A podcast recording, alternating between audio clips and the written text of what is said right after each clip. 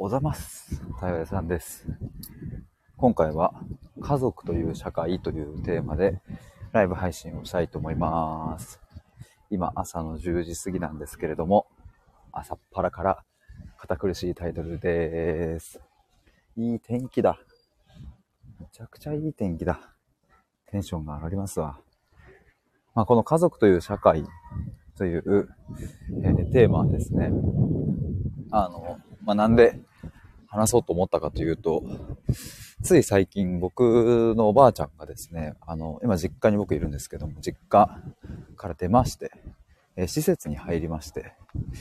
で、僕ん家は、あの、そう、家族構成で言うと僕が男三兄弟の真ん中で、まあ、兄貴がいて弟がいて、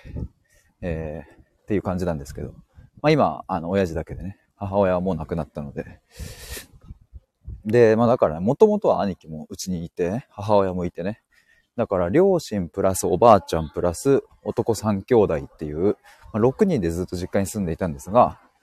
まあ最初にあの兄貴がね、出て、今奥さんと一緒にいるんですけど、で、その後母親が亡くなって、そして、えーおばあちゃんがこの度、えっ、と、家を出て、なんと、僕の家には男3人しかいないという、むさ苦しい状態になってしまいましたが、まあなんかそんな感じで家族の形が変化しているんですけれども、まあなんかその中でね、あの、すごく感じることがあってね、要はその母親がいなくなった時と、えっ、と、おばあちゃんがいなくなった時と、そこでなんか感じる自分の気持ちだったり、感情だったり、と、あとね、弟とよく話すんですけど、弟が見る、うん、弟の見え方とかね。まあ、あと、この前ね、親父にも、ちょっと聞いてみたんですよ。おばあちゃんがいなくなった後の感情とか、感覚を。そうするとやっぱね、あの違うんですよね、みんな。同じところもあるけど。なんかそういうこう、家族といえど、というか家族だからこそとも言えるかもしれないんですけども。うんと、例えば子供がね、母親を捉えるときに、まあ僕の家庭で言えば僕が母親をどう捉えるかと、弟が母親をどう捉えるかと、兄貴が母親をどう捉えるかはやっぱまるで違うんですよね。同じ親だけど、同じ人だけど。でもなんかこの辺を、うん、つい家族だとね、みんな同じように捉えてるんじゃないかって思いがちなんですけど、やっぱ全然違うっていう。まあ今日お伝えしたいというかね、話したいなと思ったところはここですね。家族という社会、社会っていう風にしたのは、うん、家族は家族なんだけど、社会は社会であるっていうかね。なんかひとたび会社とかになればさ、自分が嫌だなって思ってる上司とか同僚も、うんと、例えば誰かと仲良くしてたりね、するわけで。まあ、そういうのはみんなある程度こう許容するというかね、まあ、しゃあねえよな、みたいな。社会ってそんなもんでしょ、みたいな、ふうに思うんだけど、まあ、こと家族に関しては、例えばなんで自分はこんなにも親のことを嫌いなのに、うんと、兄弟は親のこと好きなんだろうとか、どうして自分は逆に、例えばそうだな、うん、兄弟のこういう部分が嫌なのに、はたまた別の兄弟はそのことを今の言い方分かりづらいな。例えばまあ僕、僕の例で言った方が分かりやすいから、じゃあ僕がね、仮に兄貴の何か、あの、部分嫌なものがあるとして、僕は兄貴のそういうとこが嫌だけど、弟からしたら別になんかどってことないみたいな。まあこれはまた逆もしかりでね、あるわけですよね。兄貴から見たら、例えば僕の何か発言だったり、行動とか、性格がね、なんか嫌だなとか、いう風に見える部分もあるかもしれないけど、弟からしたらどうってことないとか。だから、あの、家族という本当に小さな、小さな社会ですけれども、もしかしたらね、僕たちが社会と一般的に呼ぶ、それよりもよっぽど社会がそこにあるのかもしれないとも、なんか思うんですけどね。まあなんかごめんなさい、ちょっといろいろと、もうすでになんか本題っぽく話しましたが、最近ね、おばあちゃんがその出てって、形が変化したことによって、えなんかそれに伴う変化があってね。まあいいや、このままちょっと話しちゃうと、あのー、おととい、昨日かな？3日前かな？この前の金曜日におばあちゃんが家を出てね。で、僕はね、おばあちゃんが出た次の日とかやっぱ違和感があったんですよ。これはね、面白いなと思ったのは、あの、興味深いなの意味での面白いなと思ったのは、母親が亡くなった後っていうのはね、家の中にその母親の気配というか空気感みたいなものが完全に消えたんですよね。だからね、違和感がなかったんですよ。母親がいないということに。ただ、おばあちゃんに関しては、おばあちゃんがいなくなった後もなんとなくおばあちゃんの気配というかね、空気感みたいのがあって、なんかね、違和感なんです。いないっていう違和感。で、まあこれはあの、どういう違いなのかっていろいろね、つぶさに見ていくと、まあ多分いろいろ言えるんですけどね。例えば母親は最後亡くなる時は家じゃなくて病室だったので2週間ぐらい家を空けていたからもうすでに、えっ、ー、と2週間ぐらいの期間母親が家にいないという時間をみんなで過ごしていたとも言えるし。まああとはもう亡くなったので物理的に会えないということが確定したのでとかまあ、あとは何か目に見えない力が働いてるとかもあるかもしれないですけど。あ、でも昨日ね、弟が面白いこと言ってたのは、もしかしたら、おばあちゃんがね、いてくれたから違和感がないんじゃないかっていうのを言ってて。要は、母親が亡くなった後の家は、まあ、僕と弟と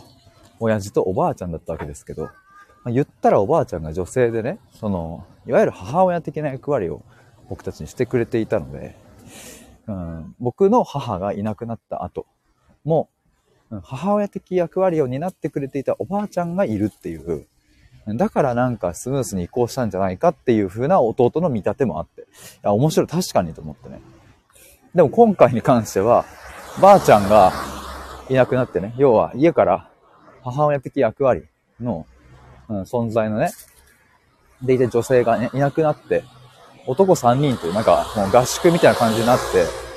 て、だから違和感なんじゃないかみたいな弟も言ってて、なるほど、と。思ったんですけど。でね、ちょうどそうそう今日お話ししたかったもう一つが、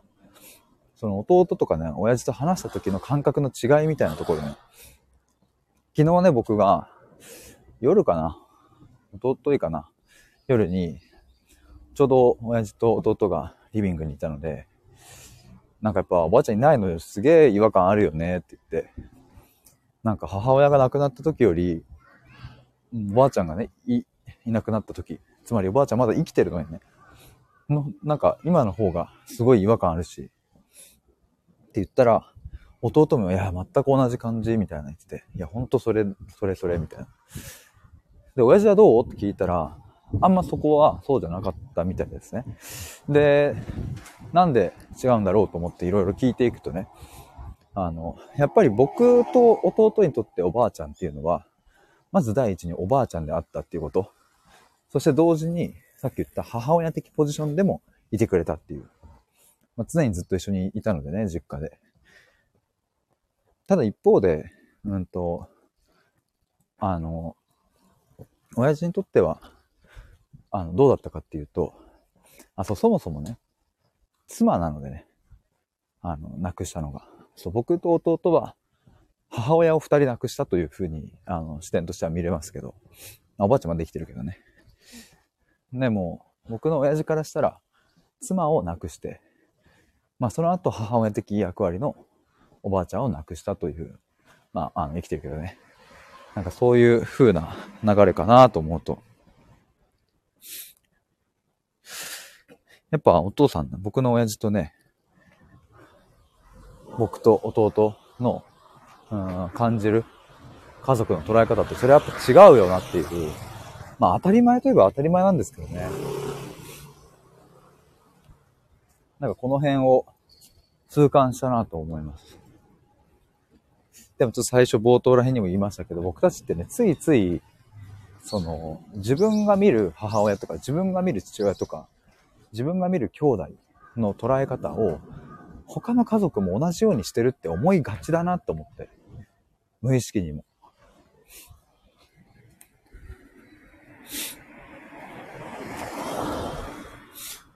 きよさんおはようございます。家族と社会って、家族という社会というタイトルですね。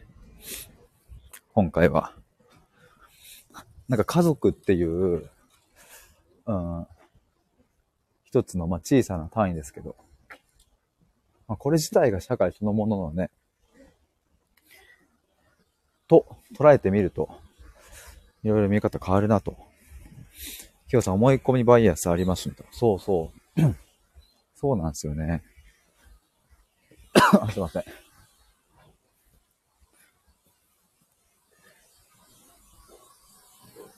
だからよくね、あの、まあ、あの、親が言うセリフの一つに、同じ、親が育てて同じ飯食わしたらね、こんなにも違う性格の子供になるんか、みたいなね。子供、例えば二人以上の兄弟を指してね、もうまるで別人の性格の子供が育った時に、なんかそういうふうに親が言ったり、まあ、もしかしたら周りがそう言うかもしれないですね。二人とも同じ家庭で育ったんだよね。みたいな同じ飯食って、同じ家に住んで同じ教育受けてどうしてそんな違うの？みたいな。まあでもこれも前提としてるのは、そう同じ親に育てられたら同じようになるっていう。だからね、どうも家族っていう単位になると、みんな近しくなるっていうのが、なんだろうね、前提としてはこう、はらむなと。でも僕はね、その見方自体が別に悪いとは思わないし、うん、なんだろうな。あ、押し付けんのは嫌だけどね。そういうふうに見てしまうっていうことはまあ、しょうがないなと思思ったりします。無意識的にも。やっぱり家族っていうのは何か、その友達とか、うん、なんかそういう血縁関係のない人たちは何か違うね、因縁というかね、まあ、縁というか、まあいいも悪いも含めて家族繋がってるので、まあそういう見方はあってもいいなとは思いつつも。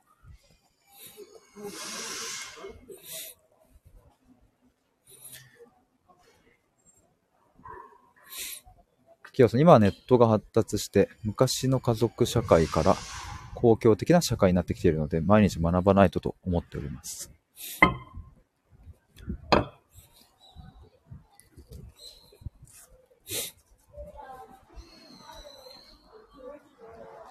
あ、子供たちが可愛い。まあね、なんか、僕はね、ほんとね、その、いわゆる現代的な核家族というところの、まあ、一歩手前くらいか、おばあちゃんがいてくれたので、いや、本当に良かったなと思いますね。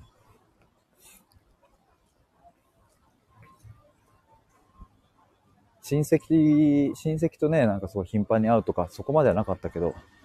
でも家に帰ったらばあちゃんがいてとか、例えば親に怒られた時もばあちゃんがいてくれてね、ちょっとこうフォローしてもらったりとかもあったし。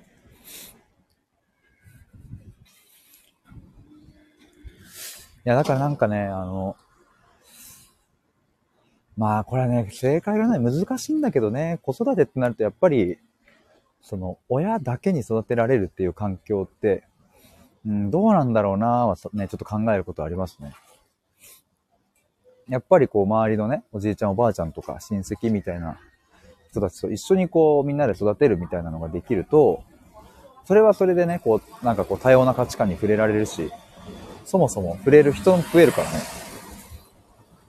いいなぁとは思うんだけどね。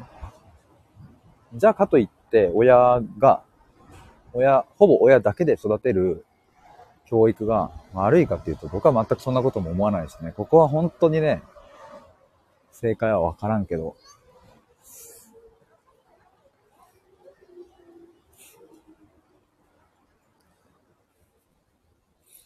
どうなんだろうなまあ、ごめんなさい。でもちょっと今日のタイトルに戻ると、そう、ばあちゃんがね、いなくなって、あのー、僕と弟の、うん、そのばあちゃんがいなくなった後の家庭の捉え方は共通して似ていたけど、まあ、親父はやっぱ違ったっていう。まあ、それは、さっき言ったように、まあ、当たり前といえば当たり前なんですけど、僕とね、弟からしたら、母親を亡くして、その後、おばあちゃんを、おばあちゃんとお別れしてっていう。二人の母親的ポジション、母親的役割の人と、まあ、バイバイしたわけですけど。まあ、親父からすると、まあ、妻をまず亡くしたっていう観点も違うしとかね。だからそうだな、今今回言いたかったのはなんか、その人が捉える、うん、家族像みたいなものは、やっぱちゃんと違うっていう、まあ、至極まっと当たり前なことを忘れちゃいかんなということですかね、なんか。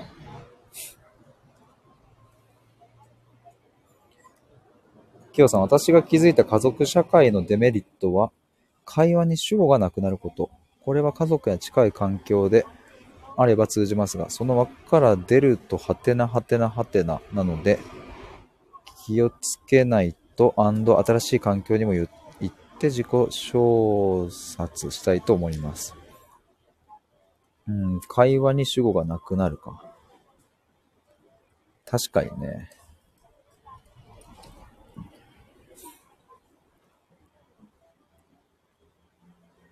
会話に主語がなくなることについてはすごいよく、うん、わかるな。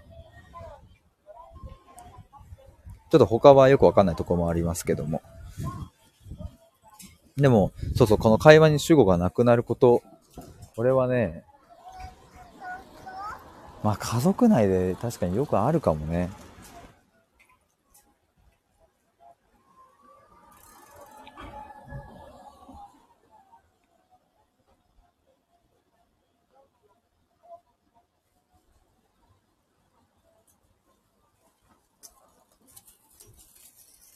主語がなくなるっていうのってね、まあ楽ですもんね、コミュニケーションが。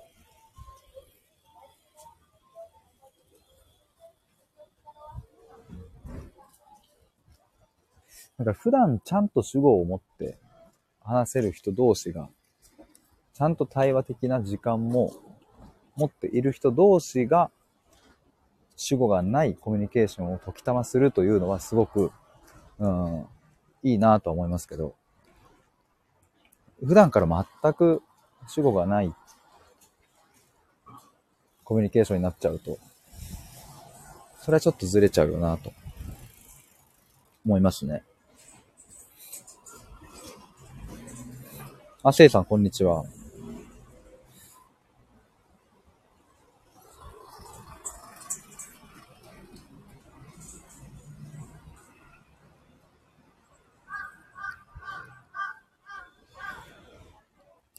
でもね、あの、そう、ちょっとタイトルに戻ると、僕も、まあ、普段クライアントの方との対話、あの、いろいろするとね、家族の話を聞くんですけども、まあ、過去にも、うん、相談者の方が、あの、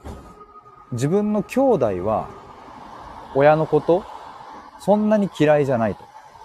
や、むしろいいと思っている。親のこと。で、私は結構嫌なんだ。ここにズレがあるっていう。これがね、結構ね、苦しいっていう相談もあったりして。いや、でもすげえわかる、それは。すっごいわかるんだけど、やっぱりね、さっき言ったように、あと、その家族といえどね、個人の人なので、その人がどう親を捉えるかもやっぱりまるでね、違うからね。違うっていうことを受け入れるまで、それを理解するまでは、うーん、やっぱね、難しい時間かかるし、なんでっていうふうにやっぱ思うもんね。なんで親のこの部分許せるのみたいなね。キヨさん、価値観が違う例として世界地図があるのですが、そうなんだ。日本が中心の世界地図とイギリスが中心の世界地図。ああ、なんか、そっか、普段僕たちが見てる地図とはちょっと違う形のやつでしたっけ？日本と世界では、どこを中心に見るかで同じ世界地図でも見る世界が違うと知りました物理的に壁に貼って一人一人価値観違うと確認しております。物理的に壁に貼って一人一人価値観が違う。ああ、その、あれか、世界地図をね。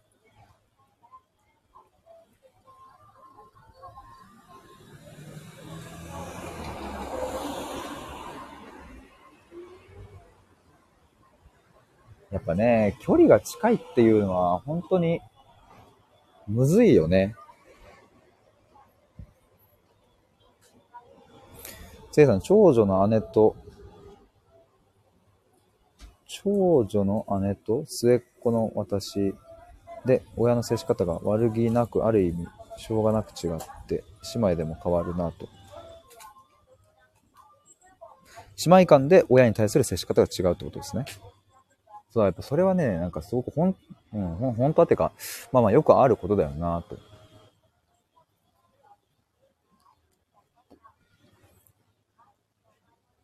違うんだっていうことでもね、そう、やっぱ、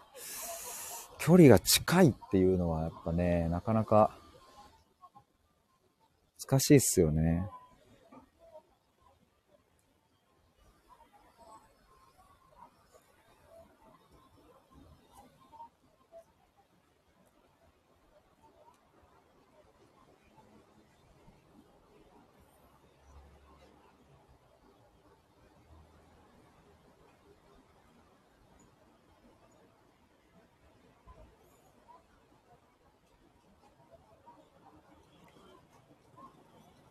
せいさん、四姉妹の長女は妹の面倒も見させられていますし。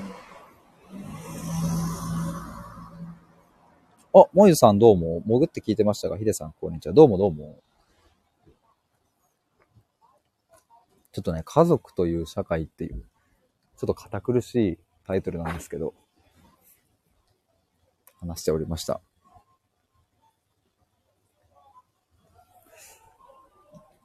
そしてやっぱもう一つね、なんか、ちょっと若干また、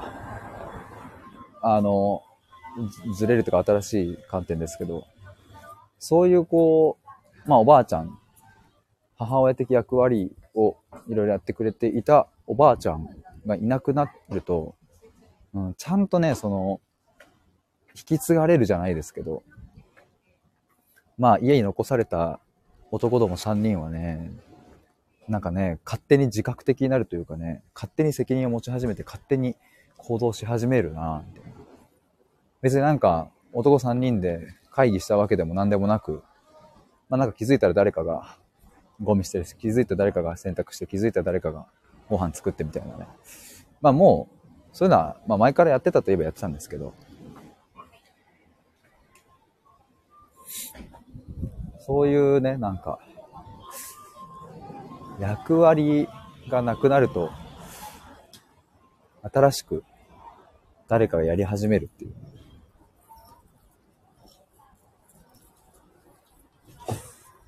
だからまあこれは家族にしても会社にしてもどんな組織にしてもなんか本当あの人できないよねみたいな人がいる場合に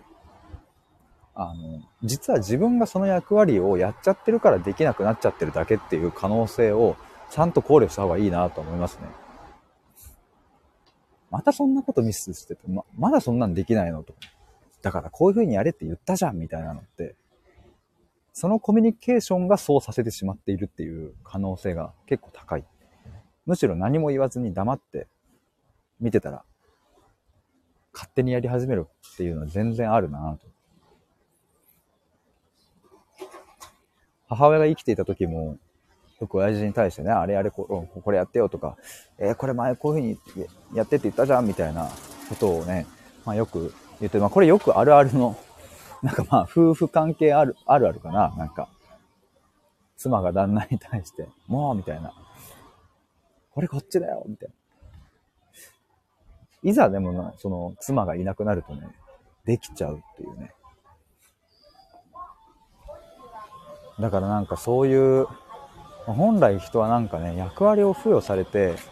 それをこう安心してね、否定される環境じゃなくできる場所があれば、結構できるんだよなっていうのは、思いますね。せいさん、事故や家族のように小さな世界ほど掘り下げようがあるなと。うん。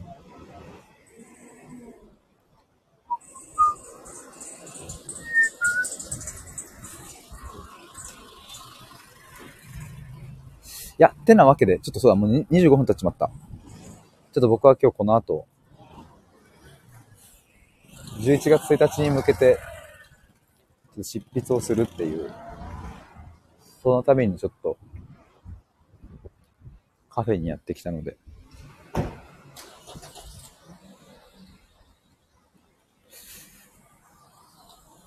あとね、対話のプログラムについて、もう、あの、まあ、募集を出そうと思うんですけど、ちょっと募集の方法をね、今までは月1回、限定1名で募集するみたいな感じでやってたんですけど、もうそのサイクルやめて、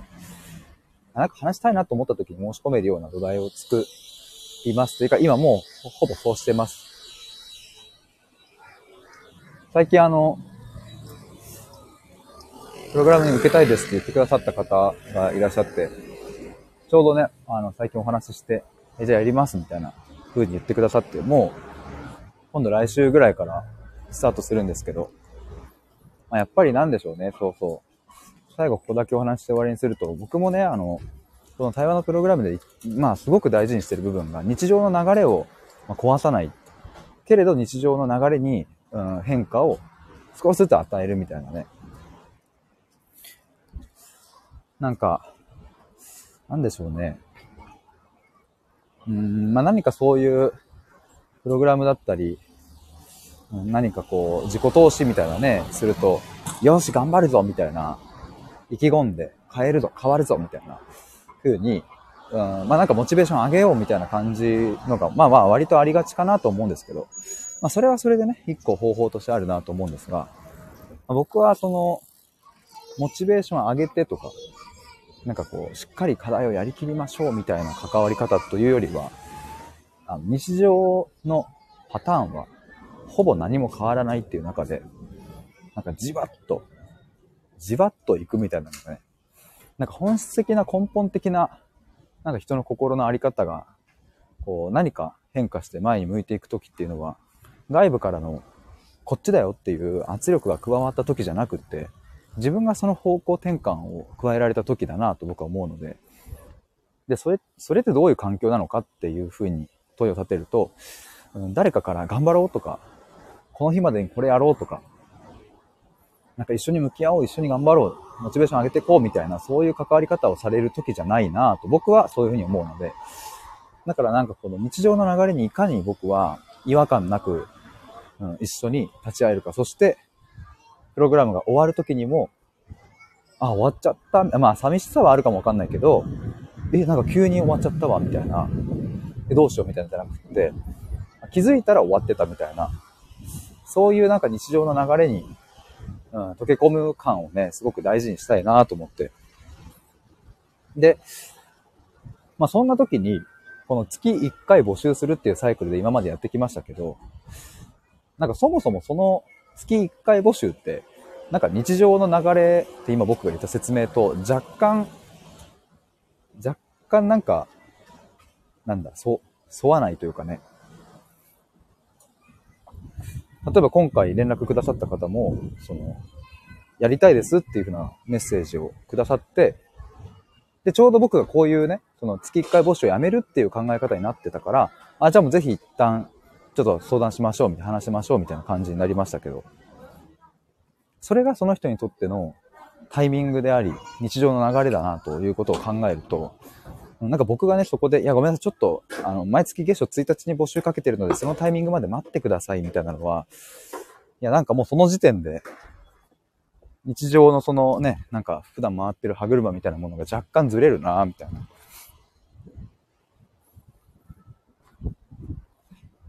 まあ、特にね、なんか本当極端なこと言えば、僕が厳密にこれを守ろうとすると、その、最初のね、月の1週目、まあ、5日ぐらいにご連絡いただいたら、あと25日待ってくださいみたいなことになるわけでね。いや、なんかそれ違うなみたいな。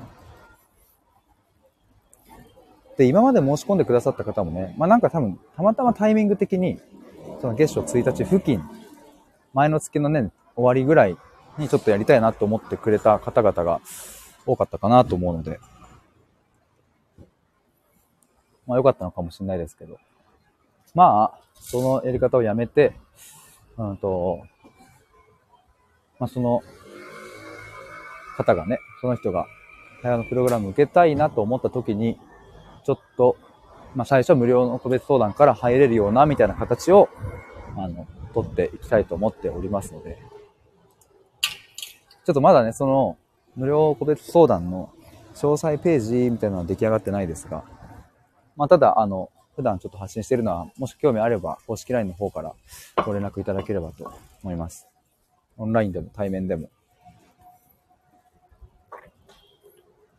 ざっくばらにお話ししますので。まあ目的としては、そうだな、あ、そう、今回ね、この前、僕に連絡くださった方も、いや、もしかしたら私ってヒデさんが言う、その、ターゲット的なね、あの、人じゃ自分はないのかもしれないなっていう思いもちょっとあったんですけど、みたいな。要はその、対話はしたいけど、なんか自分の悩みというかね、自分のその話したいことは、そもそも、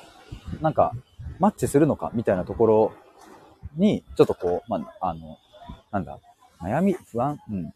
なんか、うまい言葉見見当たんないけど、そういうのがあって、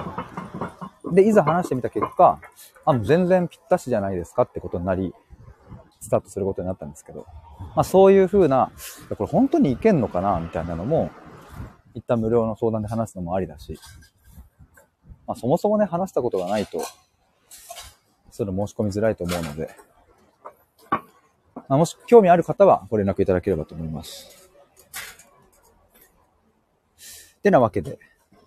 今日は家族という社会というテーマでお話しました。潜って聞いていただいた皆様ありがとうございます。執筆してきます。ではでは失礼します。バイバーイ。